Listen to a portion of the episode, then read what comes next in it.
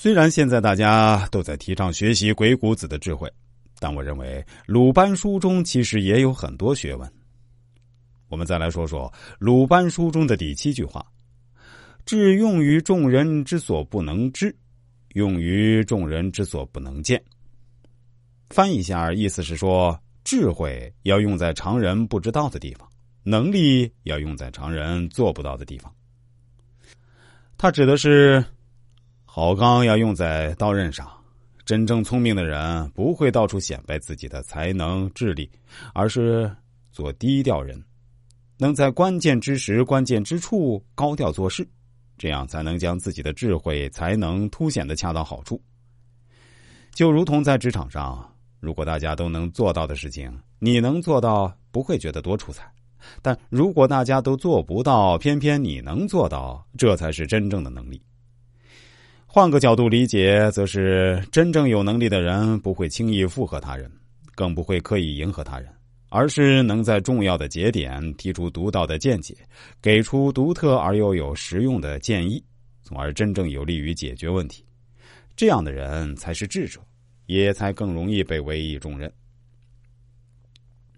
相益则亲，相损则疏，其数行也。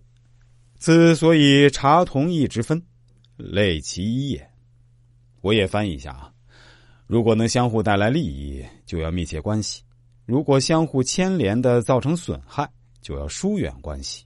这都是有定数的事情，也是所以要考察异同的原因。凡是这类事情，都是一样的道理。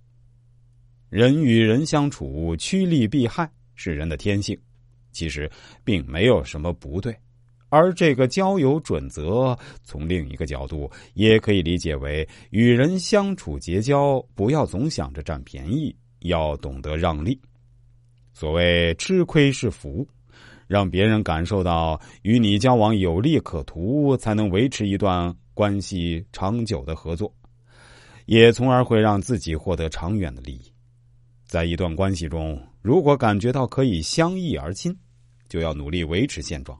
不要因为一些小利而伤了大局。倘若真的到了相损的程度，那就应该当断则断，否则就会反受其害。主动让利，相益而亲，是一种豁达；相损则疏，当断则断，是一种果敢。